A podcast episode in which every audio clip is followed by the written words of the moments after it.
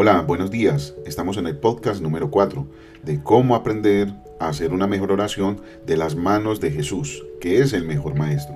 Utilizamos como guía algunos escritos del Papa Francisco y de todo el magisterio de la Iglesia, meditaciones de algunos religiosos y algunos santos, y lo más importante, acompañados de la oración para que la revelación llegue a nuestras almas, acompañados del Espíritu Santo. El título que tendremos hoy se llamará Donde está el Evangelio hay una revolución, escrito el 2 de enero del 2019. Queridos hermanos y hermanas, continuemos con nuestra catequesis sobre el Padre Nuestro, iluminados por el misterio de la Navidad que hemos celebrado hace poco. El Evangelio de Mateo coloca el texto del Padre Nuestro en un punto estratégico, en el centro del discurso de la montaña. Evangelio de Mateo, capítulo 6, del 9 al 13. Mientras tanto observamos la escena donde Jesús sube a la colina, cerca del lago. Se sienta y a su alrededor tiene un círculo de sus discípulos más íntimos y después una gran multitud de rostros anónimos. Esta es la asamblea heterogénea a la que recibe por primera vez la consigna del Padre Nuestro. La colocación, como se ha mencionado, es muy significativa, porque en esta larga enseñanza que lleva el nombre del discurso de la montaña, de Mateo 5, del 1 al 7 hasta el 27, Jesús condensa los aspectos fundamentales de su mensaje la introducción es como un arco decorativo para una fiesta, las bienaventuranzas. Jesús corona con su felicidad una serie de categorías de personas que en su tiempo, pero también en el nuestro, personas que no fueron muy consideradas. Bienaventurados los pobres, los mansos, los misericordiosos, los humildes de corazón. Esta es la revolución del Evangelio. Donde está el Evangelio hay revolución el Evangelio no deja quietud, nos empuja, es revolucionario. Todas las personas capaces de amor, los operadores de paz que hasta entonces habían terminado en los márgenes de la historia, son en cambio los constructores del reino de Dios. Es como si Jesús dijera, adelante vosotros, que lleváis el corazón, el misterio de un Dios que ha revelado su omnipotencia en el amor y en el perdón desde este portal de entrada que revierte los valores de la historia, surge la novedad del Evangelio. La ley no debe ser abolida, sino que necesita una nueva interpretación, lo que lleva de nuevo a su significado original. Si una persona tiene un buen corazón, predispuesto al amor, entonces entiende cada una de las palabras de Dios que debe encarnarse hasta sus últimas consecuencias. La ley no debe abolirse, pero necesita una nueva interpretación que conduzca a su sentimiento original. Si una persona tiene un buen corazón predispuesto al amor, entonces comprende cada palabra de Dios que debe estar encarnada hasta sus últimas consecuencias. El amor no tiene confines. Se puede amar al prójimo, al propio cónyuge, al propio amigo y hasta al propio enemigo con una perspectiva completamente nueva. Dice Jesús, pues yo os digo, amad a vuestros enemigos y rogad por los que os persiguen, para que seáis hijos de vuestro Padre Celestial que hace salir su sol sobre malos y buenos y llover sobre los justos e injustos. Mateo 5, 44 al 45. He aquí el gran secreto que está en la base de todo el discurso de la montaña. Sé hijos de vuestro Padre que está en los cielos. Aparentemente, estos capítulos del Evangelio de Mateo parecen ser un discurso moral, parecen evocar una ética tan exigente que parece impracticable, y en cambio descubrimos que son sobre todo un discurso teológico. El cristiano no es alguien que se compromete a ser mejor que los demás, sabe que es pecador como todos.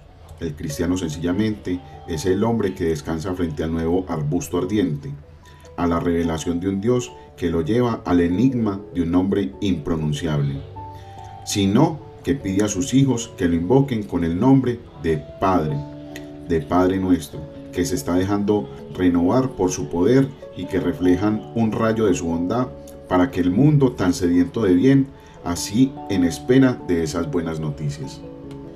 He aquí, por lo tanto, cómo Jesús introduce la enseñanza de la oración del Padre Nuestro. Lo hace distanciándose de dos grupos de su tiempo, en primer lugar de los hipócritas. No seas como los hipócritas, que gustan de orar en las sinagogas y en las esquinas de las plazas, bien plantados para ser vistos por los hombres. Mateo 6:5. Hay personas que pueden tejer oraciones ateas y lo hacen para ser admirados por los hombres. Y cuántas veces el escándalo de aquellas personas que van a la iglesia y se quedan allí todo el día y van todos los días y luego viven odiando a los demás y hablando mal de la gente. Esto sí es un escándalo. Mejor no ir a la iglesia. Vive así, como si fueras ateo. Pero si tú vas a la iglesia, vive como hijo de Dios, como hermano y da un verdadero testimonio, no un contratestimonio. La oración cristiana, en cambio, no tiene otro testigo más creíble que la propia conciencia, donde se entrecruza intenso, un, un, intenso diálogo continuo con el Padre. Cuando vayas a orar, entra en tu aposento y después de cerrar la puerta, ora a tu Padre, que está allí en lo secreto. Mateo 6:6. Luego Jesús toma distancia a la oración de los paganos. No charléis mucho. Se figuran que por su palabrería van a ser escuchados. Mateo 6:7.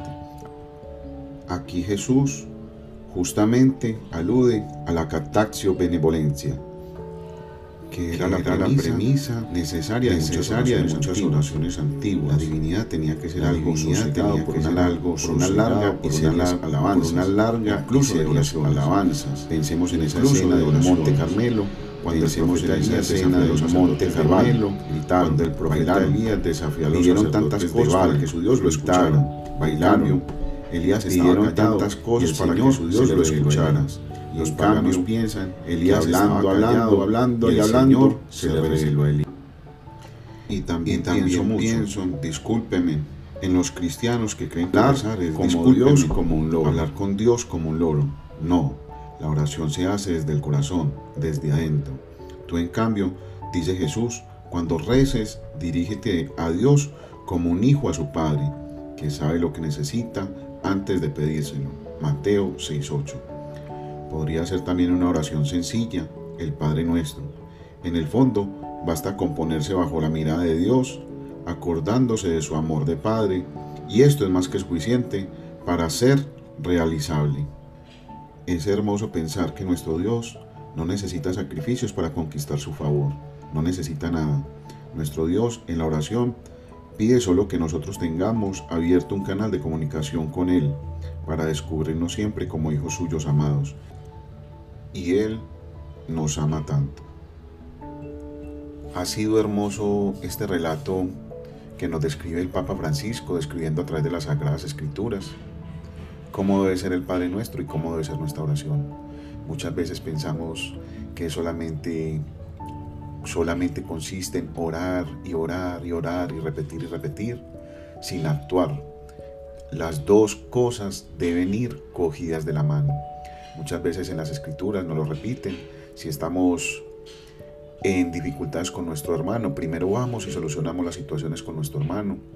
Primero busquemos hacer la voluntad del Señor y nuevamente acogernos a la oración, acogernos como si estuviéramos hablando con nuestro Padre, como si estuviéramos, no, estamos hablando con nuestro Padre del cielo y Él nos acogerá como, su, como uno de sus hijos y Él conoce nuestro corazón, conoce nuestras intenciones, conoce nuestras necesidades para, para apoyarnos y ayudarnos a salir adelante en todas nuestras dificultades.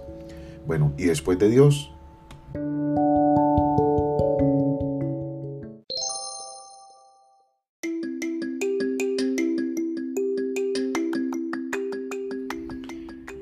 Este fue el podcast de Mauricio Vázquez Hernández un medio de evangelización digital.